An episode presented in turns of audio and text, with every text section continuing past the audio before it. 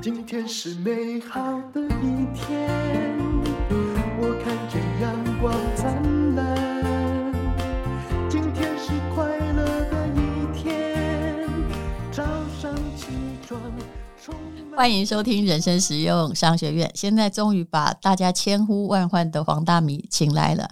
好，大米你好，大陆姐好，我刚睡醒，我现在决定不讲话，让你自己开麦自己讲。我他以前都觉得我讲太多话，来，你今晚你够，我没有我有点过敏，嗯，来，我没有觉得你你讲太多话，你先讲完。我讲什么？嗯哦，我觉得我，我知道你其实走进录音室，你都知道要讲什么。来，我觉得我最近因为我爸爸生病，嗯。所以我大概两个月都在南部，然后昨天才回到台北，突然会觉得我好像做了一场梦，然后觉得，其实如果你家人有，就是你家里有人生病的时候，嗯，其实对不论对健康的人或者对生病的人而言，都是非常大的考验。我相信台湾绝大多数家庭都有这种体验过，我没有诶、欸，因为其实所以我说你很幸福啊，对。嗯对，你知道，因为我家那时候我爸生病的时候是在过年前，那那时候等于说我们家都很慌乱。然后我哥哥打电话给我的时候，其实是觉得我爸爸一定是会过世了，然后他要我就是赶快回家。那我你知道我在高铁上面就会开始脑补这一辈子以来可能会觉得哦哪边地方做的不够好啊，我是一个很重视沉没成本的人。对对对对对对对，就是频频回头看，然后就会觉得就会开始哀戚了起来，然后觉得说自己是不是不够呃，就是那个好好照顾家人或什么的，然后反正就觉得爸爸应该是快死了这样，然后后来爸爸没有死嘛，然后 对，后来爸爸没有死才是灾难。你看，我决定，我决定不要补话了，你继续讲。后来爸爸没有死啊，然后但是你知道。大家每个人对于医疗的方式就会有不同的想法，然后这个时候，因为那个我就会找同学诉苦嘛，因为就会有压力。然后我同学就跟我说：“哦，你家哦一定是没有死过人。”所以同学是吴淡如吗？不是，说过这句话，必须坦白承认，一样啊。因为他说第一。老人如果要，他说老人有两种，原来不不止只有吴大夫讲过这句话，这种残忍的话哈，不止。他说老人有两种，一种就是很快突然就过世了，另外一种就是拖很久。嗯，对。然后他说。你们家就是家里没有死过人，所以才会慌张成这样。像我阿妈，从我国小的时候就哀说她快要死了，一直到我高中毕业，阿妈还活着。对，她就说，所以我觉得你爸不会那么快死。对，嗯，怎么大家讲都一样？嗯，就是有经理性分析的。不过只有人对别人的家庭才能理性分析。好，来，有经验的人跟没有经验的人是不一样的。然后我觉得。嗯，因为我觉得我爸爸做错了一件事情，他就是他也觉得他快死了，所以他那时候很坚持，他不要去医院，他要死在家里。哦，对，然后他觉得说，所以那时候我们家会呈现的很像那个乡土剧，有没有？就是救护车来了，然后爸爸死都不要上救护车，他坚定要就是死在家里，然后那个妈妈、哥哥他们呢，就一直在狂骂我爸爸。嗯，所以。我当时回到家是求他，你们家都做这么彪悍，欸、还是骂他？南部人的表达爱的方式是骂，因为现场转播一下是怎么一个人都快要死了，他不肯上救护车，是怎么被骂的？我相信我这一段模仿，大家一定很能够引起很大的共鸣的，提供。啊你，你你你吼，你种破病啊，无要去看医生啦吼，啊，得死啊，但是吼啊，你但是吼，安尼拖啦吼，啊那拖拖磨啦吼，啊若要死也较紧啦，啊啊，咱无要去救护车，救护车来，你搁无要去，啊无你即满是要安怎啦？然后就是各种责备他不上救护车，嗯，然后那个爱之心切，所以用骂的，嗯，对。然后以及那时候，因为我爸就是我突然了解到一件事情，就是说我们年轻人生病，他可能是呃，比如说感冒或者什么，那你可能就是呃觉得头晕啊不舒服。可是老人家的生病，他是会突然没办法起身的，他整个就是太虚弱。那我我妈妈是一个有洁癖的人，他对于我爸爸无法起身，然后去上厕所，他当然内心很焦急嘛，然后就是要扶。那我妈你妈妈是不是也没有侍奉过公婆吗？公婆没有挂点的经验，没有没有没有，我们家都很菜，不好讲。你继续说。对，然后所以。因为我妈妈很有责任感，她会觉得说我爸爸躺在那边，然后要上厕所什么，她要帮忙。但她因为个子又很小，老人照顾老人的时候，其实是一个很悲惨的。她没有力气去把我爸搀扶到那个那个厕所，那就会变我爸会变大小便会是在他的那个躺的那边。那我妈又很爱干净，就会觉得说那要赶快清，不然很臭。所以不只是臭啊，你爸爸也会生更生病更厉害。对，可是我爸爸那时候会觉得他没有办法突然接受自己是属于就是连大小便他都要别人帮忙的情况。他从以前都是我们家的一家之主，他只要随便讲一句话。我们都会剉，你知道吗？我们会怕的那一种，就是非常有威严。那他突然从那么极度有威严一辈子，突然到大小便必须别人帮忙，不然就是会在床上的时候，他其实是没办法接受的。那他没有办法接受的时候，我妈又在骂他的时候，他干脆就用棉被把自己盖起来。就是在生病的时候，然后又大小便失禁的时候，他居然就是觉得他要逃避这些，他会觉得他要静待死亡。嗯。对，问题是这时候他又不会真的人什么东西无法控制，就出生跟死亡。对，嗯，对，那所以还是在臭啊，盖起来还是一样。那我妈还是会想办法把它清，可是清的过程当中，你知道就会凉，你知道吗？就又继续骂了。对啊，爱之深责之切。太哥啊，你还看啊，用啊贵的啊，呢吼啊，今嘛呢吼啊，拢不爱去病，你也去病吼的，唔免那你大家呢。拖磨啊，落啊，要死啊，个淡淡淡只清啦，你也较紧去啦，啊，要死也死伫病院，啊，那就是类似这样子的情况。嗯、然后后来你知道，我我就会觉得很好玩，就是说我我会觉得我大哥是太子嘛，那我二哥是贝勒爷嘛，然后我可能就是。那个远远的在台北番邦的公主这样，然后贝勒也本来是要叫番邦公主回来看爸爸最后一面，对，结果没有想到爸爸没有死，而且 而且而且爸爸爸爸，你知道吗？爸爸以为自己会驾崩，所以就很快的宣布了那个遗诏，你懂吗？对，这就是很。一个家庭本来还好，后来又完蛋的开始。对，因为我爸就会觉得说一杯戏啊，然后你知道，我其实我爸的遗产没有多少钱，嗯，但他会觉得他舍不得政府瞌睡，所以他觉得一定要趁他还有一口气的时候，啊，即便他生病成这样哦。是的，这是老人家的看法，因为有两种，一种是死不分配，因为觉得自己还能活，那你这一种就叫做认为自己快要死了，就赶快。嗯，对，赶快。那他赶快的时候就觉得要把那个呃现金给我大哥，嗯，然后以及要把房子过户。嗯、那会变成一个情况，就是我妈妈觉得这件事情怎么可以这样？就是你为什么没有给老二？嗯，然后我的想法是，他都快死了，你们可以不要再吵钱了嘛。嗯，就是先把他搞，就是先让他活下来。那那，但是我妈妈会觉得说。爸爸这样做，我跟了他一辈子，我跟了他五十几年，他他都没有觉得要一块钱要分给我吗？其实。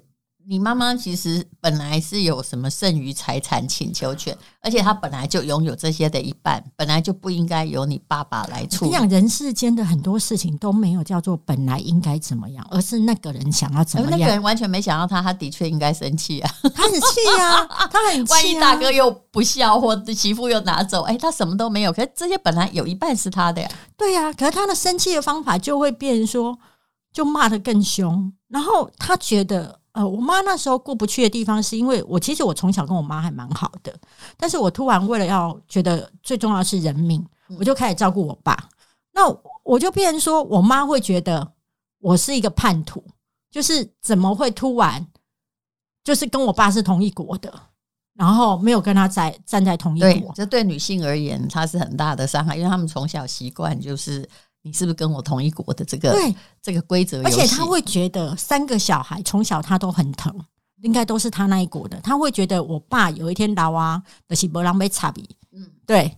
但是他没有想到说，我居然就是帮我爸参与了家庭的不平衡分配。对，而且我倒戈，对对。然后我还去就是找医生试训，然后想办法就是在那边处理我爸，而且也就等于对我爸非常好。我妈整个就觉得非常的生气，嗯，然后后来我就又请了看护，嗯，那你知道吗？其实家里多了一个看护之后，嗯，我一定知道，我祖母躺了是十三年，嗯，其实是也会引起一些变化。嗯当然，我妈也躺了一年多。嗯，就是看护，在我妈的想法就是，我跟看护跟我爸是一国的。嗯，然后他他是孤立无援的。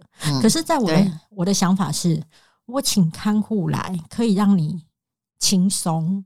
对，那女性的心理很微妙，很微妙，而且我觉得我妈也很为难。嗯，就是她跟了一辈子的男人，突然有一个女人。在照料他，可是他自己又照料不了，但他无法理性的去解释，因为他本来也不是个理性的人。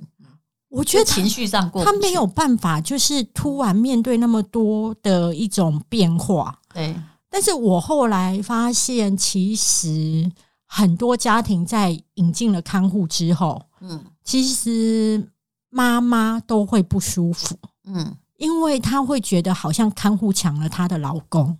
如果看的人是老公的话，就是的确是会有一些心结，嗯，对啊，那那那我就会觉得说啊，不然要怎么样？嗯，然后我自己觉得我爸爸最大的错误其实是太早就把那个钱就决定要怎么分，然后。我我我真的很反对大家在生前 分，是在于说你去想哈，我从小哦，我国小就知道我家重男轻女。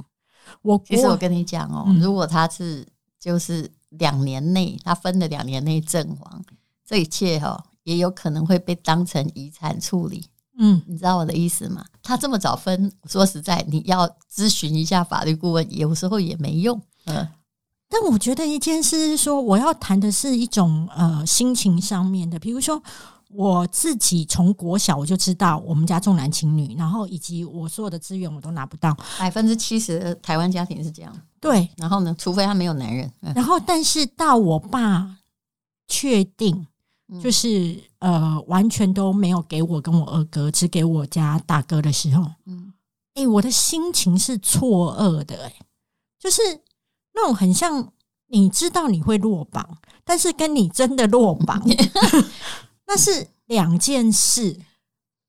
你想开一点就好了。对，我当然我相信现在收现在收音机旁边的人哈，就是不是不现在不是收音机，这个在听手机的人都有共鸣的。对对，对，但是我就是很诚实的面对我自己的心情，就是说我居然连我这样的人都会是错愕，那我就想我二哥一定很难受。对，但是他当然可以提起其他的。对，可是但通常大部分人为了家庭和谐就。不会啦，因为也没有太多钱。但如果你是王永庆家的子女，就一定要提起诉讼。对，我突然了解一件事，就是说，嗯、呃，如果父母在分遗产上面没有所谓的叫不公哦，因为绝对不公，嗯、因为每个子女认为的公是不一样的。我不是说手心手背都是肉嘛，有时候也是不一样的肉，不一样的肉，每一根指头要对应的事情不同。嗯，你你你怎么分都有人有意见，都有人觉得不 OK。那我觉得，那么早分的话，会变成一件事情，兄弟姐妹很容易不往来。嗯，然后他他，所以我你知道，我有粉丝跟我讲说，那个他们分的时候是，比如说，呃，最宠爱的已经拿到最多了，嗯，但是最宠爱的发现他只是拿到最多，而不是全部的时候，后来就把老父老母赶出去，因为觉得。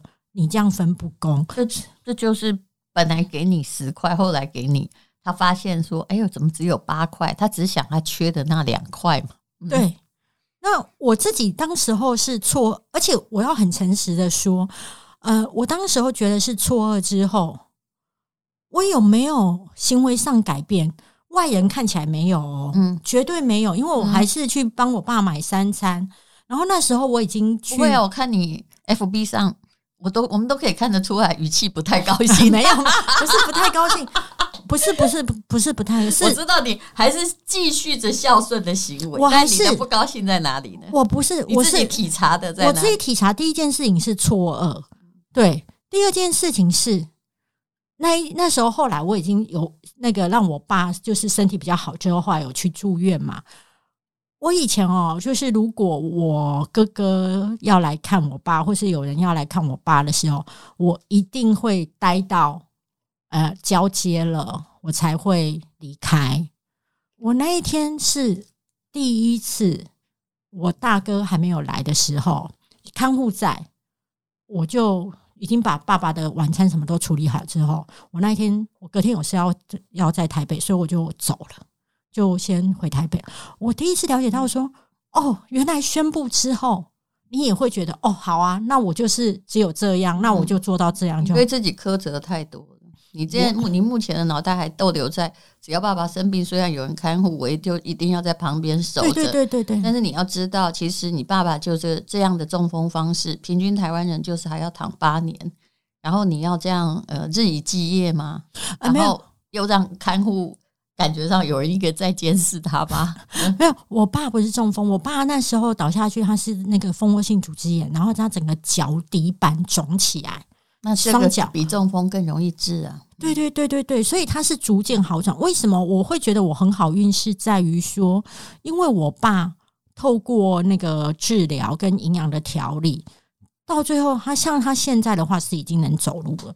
那我我是活在每天看到我爸在好转的希望里。其实我觉得，如果你守着一个老人家，他每天没有逐渐好转的时候，哎，那真的很恐怖。就是大米，这就是我们经过的状况啊！我相信我代表那百分之七八十，你知道他永远中风，然后不会再起来，只会一步一步退化，然后身体上又说不出特别的毛病，那你就只能陪他。在等待那个生命，就到了晚年，对一个老人的蹂躏。你爸，你爸爸这个只是，如果他连中风都不是，他不是，那他这种东西就算是比较短暂型的、急性的一种急性的发炎嘛，对对不对？只是大家都处理的严重了，他自己也处理的很严重。他在第一时间的时候，真的是手抖、脚抖、全身抖，然后。就是连他很爱抽烟嘛，他连抽烟都没有办法，所以我们才会觉得哦，就是应该是特别特别气啊呢。然后，但是我自己觉得这一趟这样子照顾他，我其实反思了很多事情。第一个就是说，父母对孩子哈是不会轻易放弃的，是，但是孩子其实会轻易放弃父母的，是，对，是。这人已经比较好了，自然界的规则更加残酷。对，但是我们就是，就无论如何，我觉得人已经算是很孝顺的一种动物。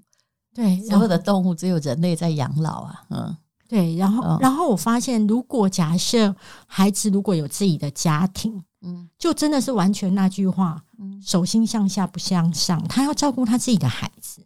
他会把那个最重要的时间精力先放在他自己的家庭，而不是在从生物史上，这也是一种本然。因为下面的这些孩子，年轻的人，即即使生病或困顿，他是有希望的。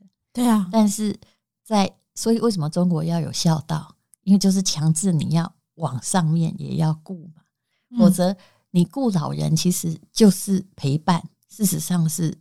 他不会好转的，他也不会有希望。你这种会好转，已经是很好运，千分之一的幸运。尤其在这个年纪，爸爸也是八十岁，八十，对不对？八十。然后第二件事是。呃，以前我去探访弱势的时候啊，那一种就是弱势家庭的妈妈，嗯、她有时候会轻轻的讲一句话，就说啊，我已经够啊，特别忧郁症啊。对对，我那时候我只会觉得她好可怜，好辛苦。哇，我跟你讲，我经过这一次就会觉得，哇，我真的懂为什么会顾到特别忧郁症，因为你的生活已经限缩到非常，你就是你长大了，你就剩下病床旁边，然后嗯。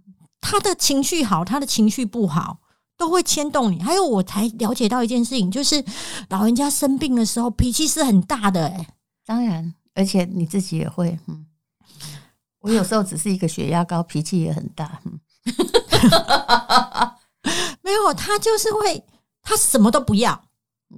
他他可能就是第一个就是要发泄嘛，对，对，然后他会觉得任何改变都很危险，所以他不要打针，不要什么样，不要什么，不要吃这个，不要吃那个，你知道吗？我连买多买一份餐点，想要让我爸多有点选择性的时候，我都会挨骂，因为我爸觉得你又多花四十块。我跟你讲啊，我妈哈，当时在那个这个最后一年，她说脑袋很清楚，但因为她是我们家族的肺腺癌嘛，她一个礼拜曾经换掉两个看护。嗯、哦，那你妈比较厉害，这样你你以为看护这么容易找吗？不容易啊，所以当然他发情绪，我们也知道，就是因为生病而产生的超烦啊。可是这也跟这个人平常的性格有关。我妈本来就是一个小事很会挑剔的人，可是到那一刻，我也知道你不能归责于她，因为她已经无法控制他的本性，整个流露出来，不然他可能还会装一下大家闺秀，你知道？可是那个时候，他就只能对旁边的人发。其实那时候我好怕他，我好怕我们好不容易建立起来的某一种信任的关系，因为他突然看我不顺眼，然后对我就来个大发泄，又提旧账，又说我怎样怎样，然后我们又崩溃了。其实我我跟你讲，侍奉人的人是一直在这种恐惧中生活，对，而且你会突然要面对他整个，啊、他生病了，他有理由发脾气，对。其实他就像孩子一样，他觉得他这时候是透过发脾气，不要来讨爱跟讨关注。然后我我那时候我就很巧，我在医院的电梯当中遇到我国中同学，他的爸爸也是来开刀。好，我中国中同学呢就找我出去吃饭，嗯，他就跟我说：“你这样照顾老人是不对的。”对。他就跟是你国中同学嘛，吴大人也说过这种话，在打破家庭平衡啊！